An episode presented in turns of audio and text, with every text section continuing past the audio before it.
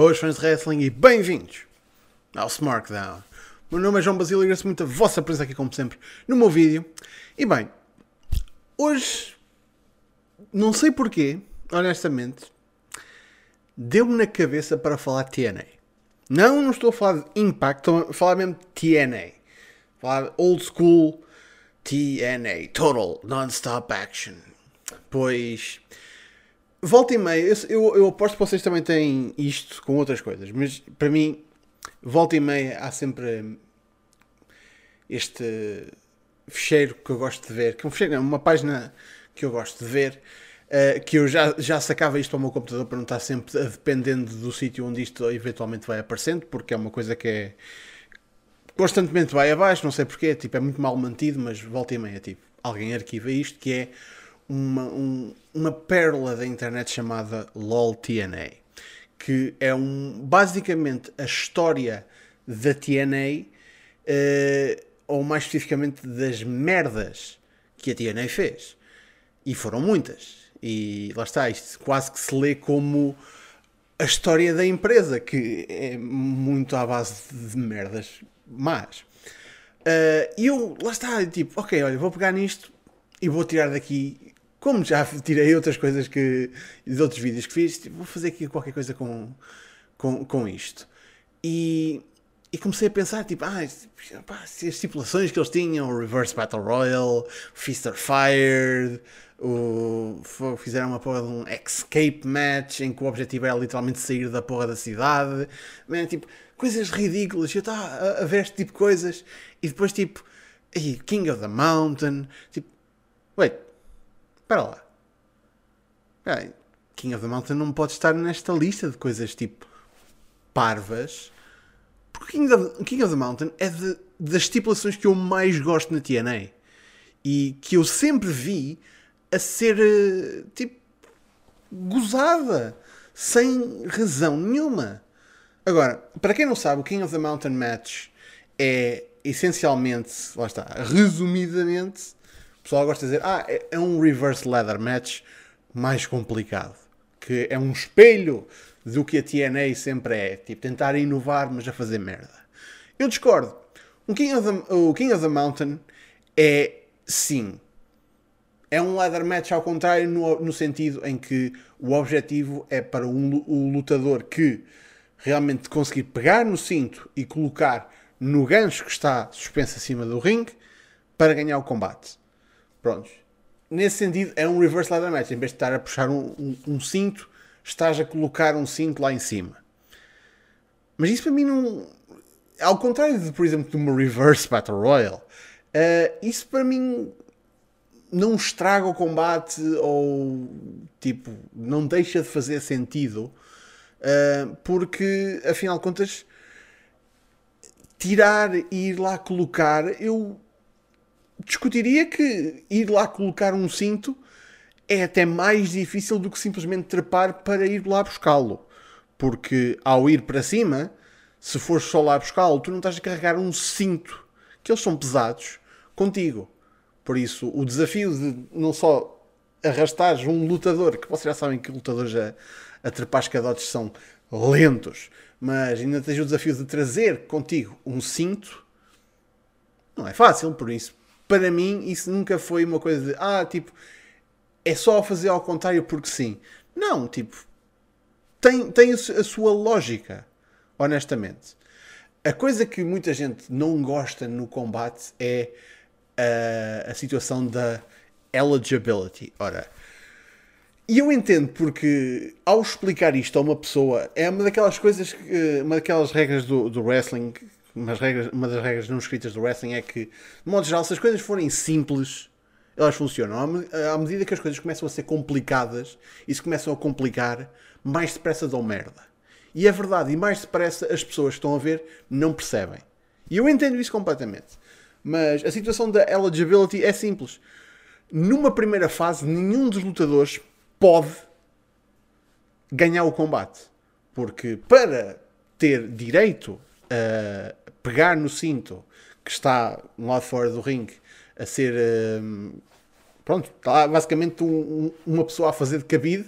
um enforcer, que geralmente eh, na TNA era sempre tipo uma celebridade, um, para ter o direito de ir lá e tipo, buscar aquilo ao, ao enforcer, um, é preciso fazer uma pinfall ou submissão a alguém dentro do combate. E isto geralmente eram combates com 4, 5, 6, 7 pessoas. E isto queria dizer que, pronto, que havia pinfalls e submissões.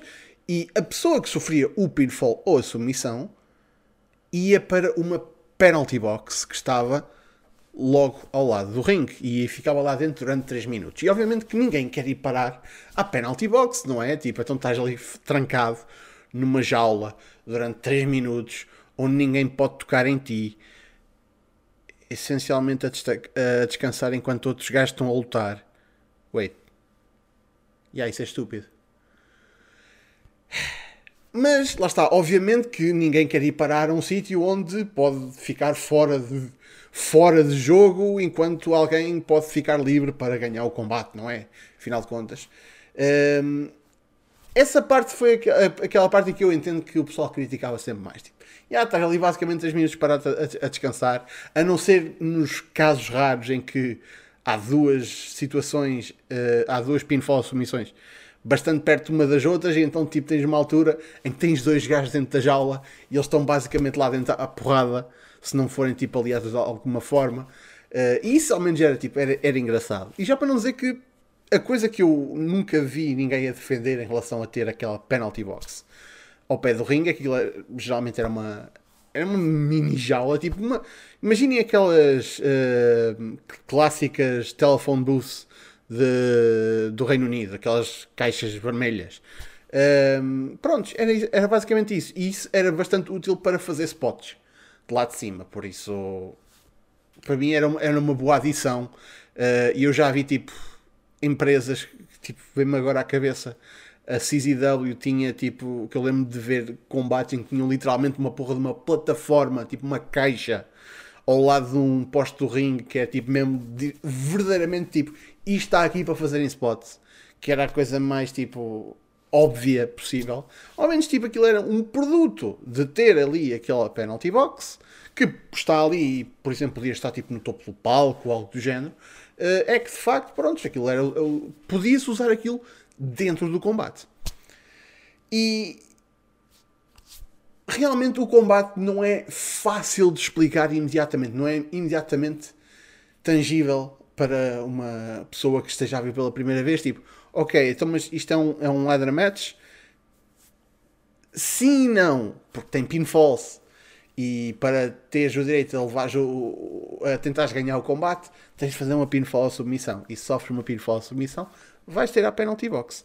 Uh, que é uma coisa que tu não queres porque ficas lá durante 3 minutos.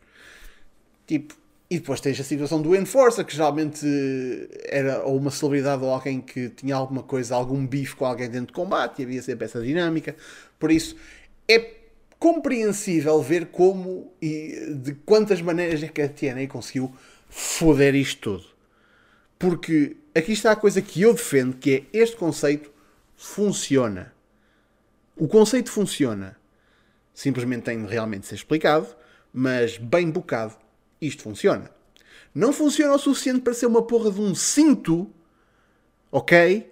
Como eles fizeram. Foi uma estupidez de todo tamanho o King, o King of the Mountain Championship, porque depois tens uma porra de um belt que, obviamente, que eles não vão fazer este tipo de combate a toda a hora, então tens um, um, um título que é o nome de um combate que tu não vais fazer sempre, por isso foda-se. É, é a mesma coisa que tipo, se eles fizessem uma porra de um pay-per-view chamado tipo Extreme Rules e só tipo um combate é que fosse um Extreme Rules match. Ah, espera. Foda-se. Ok, never mind. Mas pronto, eu sempre achei que este tipo de combate funcionaria e honestamente gostaria de ver, obviamente com outros nomes, mas fora da TNA. Mas parece que é uma coisa que eu. é uma batalha em que eu estou sozinho, porque não me lembro assim de outras empresas que tenham feito isso. A não ser que tenha sido nos indies e aposto que alguém nos comentários vai dizer: é, olha, tipo, estes gajos fizeram um King of the Mountain. Ou se calhar aconteceu tipo numa empresa que tinha uma parceria com, com o Impact agora e que aconteceu tipo num show que foi ter ao Impact Plus ou uma cena assim. Man, acredito, mas de modo geral tipo, foi um conceito que nunca mais foi pegado. E eu sinto que uma grande razão para isso é a situação da penalty box. E a pessoal, tipo, ah, tipo, isso é um, um entrave, sem dúvida. Pois eu proponho que a única coisa que precisa aqui de ser realmente mudada neste combate é a situação da penalty box. E eu proponho que, pá, chamem como quiserem a porra do combate, uh, tipo King of the Hill match, sei lá, não sei. Mas o combate pode funcionar exatamente da mesma maneira, com duas mudanças. Pura e simplesmente. Primeiro, não ia ser um combate só com 5, 6 ou 7 pessoas. Uh, teria de ter, eh, pá, 10. Vá. Vamos ser generosos e assim, 10 pessoas. O que é um caos do caralho. Mas, ei, TLCs de, de equipas acontecem. Uh, como, e, isto, e, lá está, houve uma vez numa WrestleMania, quando foi o regresso dos Hardys, tinha para aí umas 4 ou 5 equipas. Man, funciona. E o problema rapidamente se resolve com a situação, com a segunda mudança que eu faria, que era uh, adeus penalty box. Quando uh, alguém sofre pinfall ou submissão, é eliminado do combate. Tchau, adeus. Não há cá penalidade, vais embora. E assim mantens a situação de é preciso as pessoas merecerem a oportunidade de trepar para colocar no gancho e ganhar o, o belt ou qualquer tipo de objeto, podia ser um, um objeto diferente. Agora lembro-me, tipo, na, na AEW eles, eles usaram tipo aquele brass ring que mais parecia um anel do Sonic. Tipo, pode ser isso, na boa.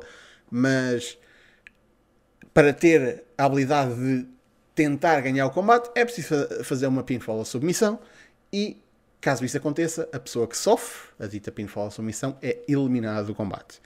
E daí eu estar a, a querer aumentar o número de participantes para que numa fase mais tardia do combate uh, nós possamos ter ainda 5 pessoas dentro do combate que já não precisam estar a focar em pinfalls ou submissões, porque já estão eligible, mas aqui está, depois entra aqui a componente de as pessoas já não precisam de ir para pinfalls ou submissões após ganharem o direito.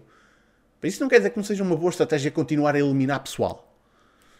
Porque lá está, a partir do momento em que eliminas uma pessoa, tipo, ela vai-se embora, tens menos gente dentro do combate, tens um incentivo maior para continuar a mandar pessoal fora.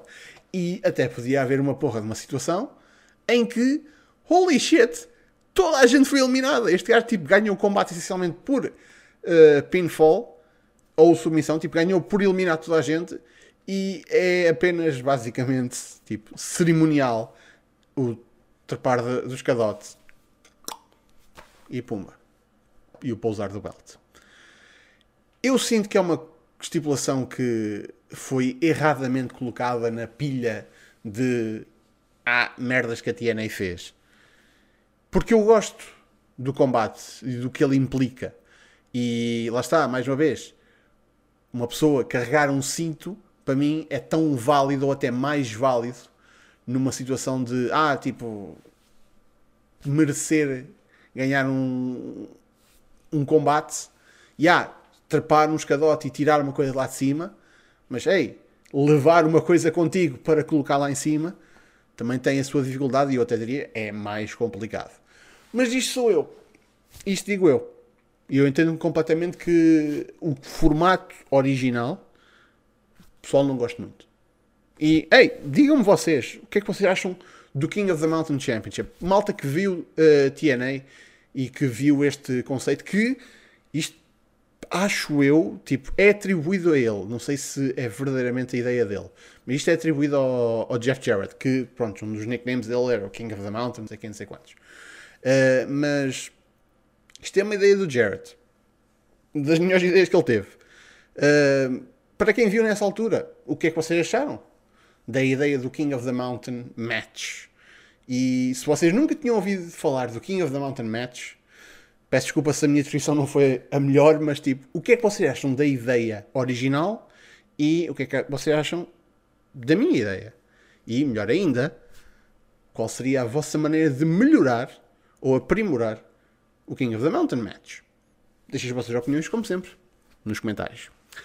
E da minha parte é tudo, minha gente. Muito obrigado pela vossa presença, como sempre. Cá estaremos para a semana para mais um Smartdown que vai ser um bocadinho especial. Ora, então, eu quero fazer uma coisa para a semana diferente, visto que para a semana há o Crown Jewel e eu não vou.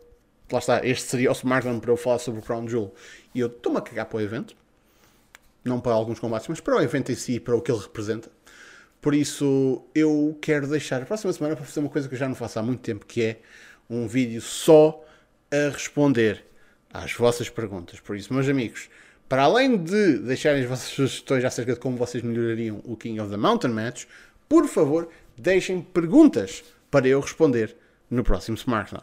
Está aberto uh, ao tópico que vocês quiserem, não precisa ser só acerca do wrestling, podem perguntar acerca de, sei lá, como é que o o estado do país, sei lá, uh, outras coisas que eu gosto para além do wrestling, aproveitem para saber um bocadinho mais sobre mim.